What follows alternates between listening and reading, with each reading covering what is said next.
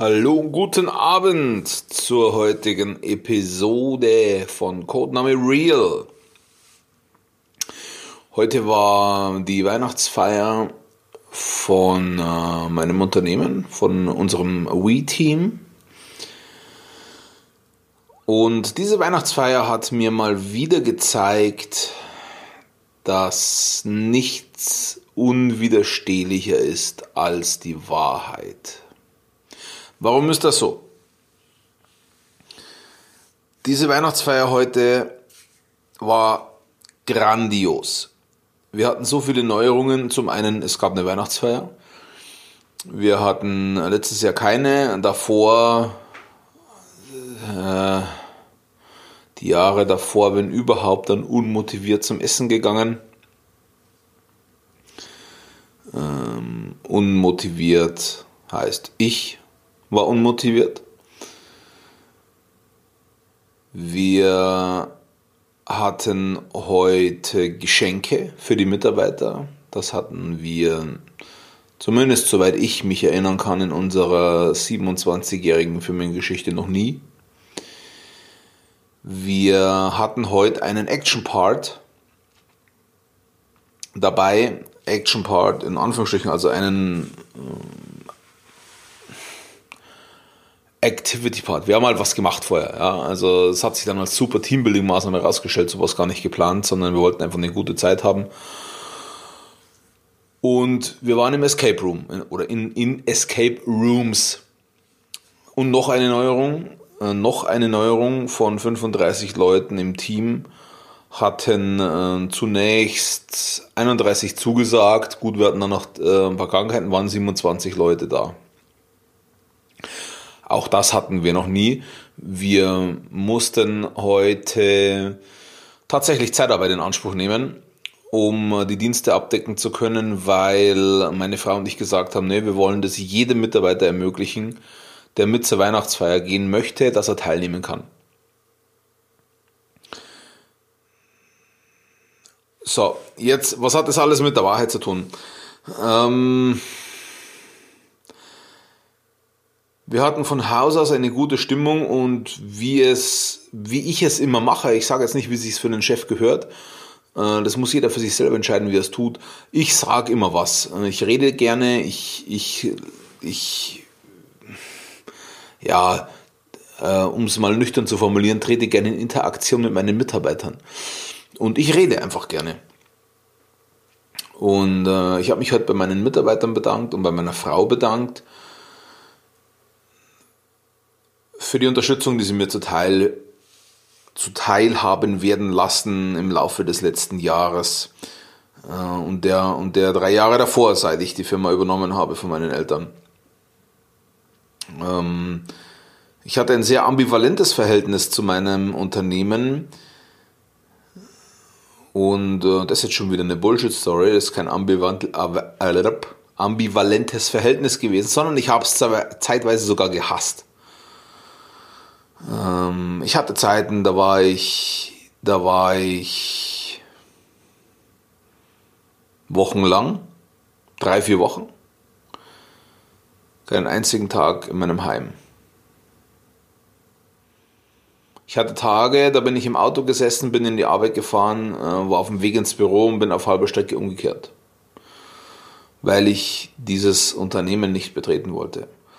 Die Gründe dafür sind nicht ganz so vielfältig, äh, möchte ich jetzt aber an dieser Stelle noch gar nicht so drüber sprechen.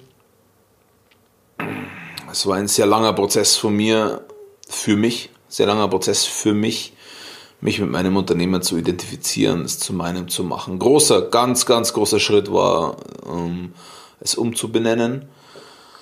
Und ein noch viel größerer Schritt war, äh, meine Frau mit an Bord zu holen, Anfang dieses Jahres, Anfang 2018. Was zwar privat zu unglaublich vielen Herausforderungen geführt hat, vor allem zeitlicher Natur und vor allem ähm,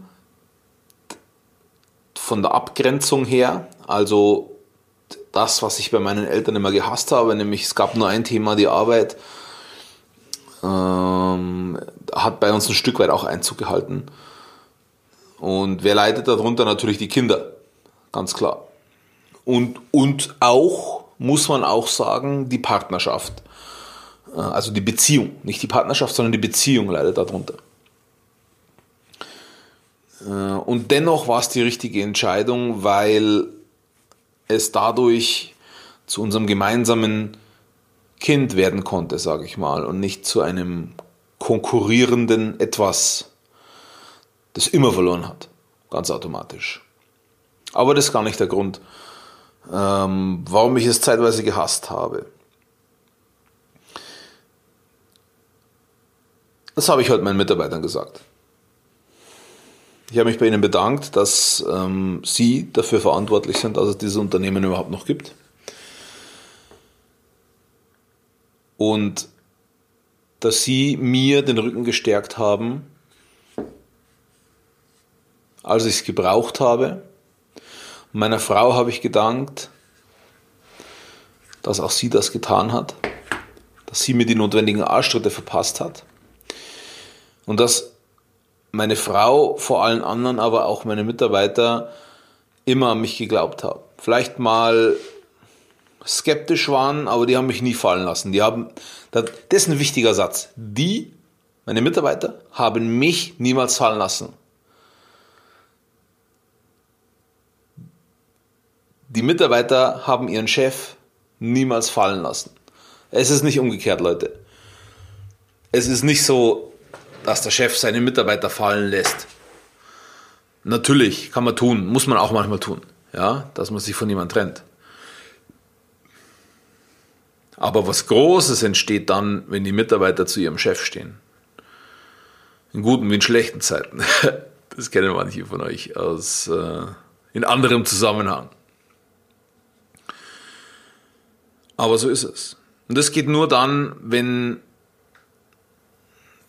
wenn du ehrlich bist. Wenn du deinen Mitarbeitern eine Rolle vorspielst, von wegen cooler Chef und so weiter, und dir geht es aber innerlich beschissen, dann merken deine Mitarbeiter das. Und du lässt sie nicht teilhaben. Du lässt sie nicht helfen. Und das habe ich irgendwie vom Gefühl her schon immer so gehandhabt, dass, dass ich nicht unbedingt gerne, aber auf alle Fälle tue ich es, meine Gedanken nach außen trage. Meine, die Themen, die mich beschäftigen, nach außen trage, andere daran teilhaben lasse. Ich weiß nicht mal warum. Äh, ich bin ein Mensch, der, der sehr, sehr davon überzeugt ist, dass er von jedem anderen Menschen was lernen kann.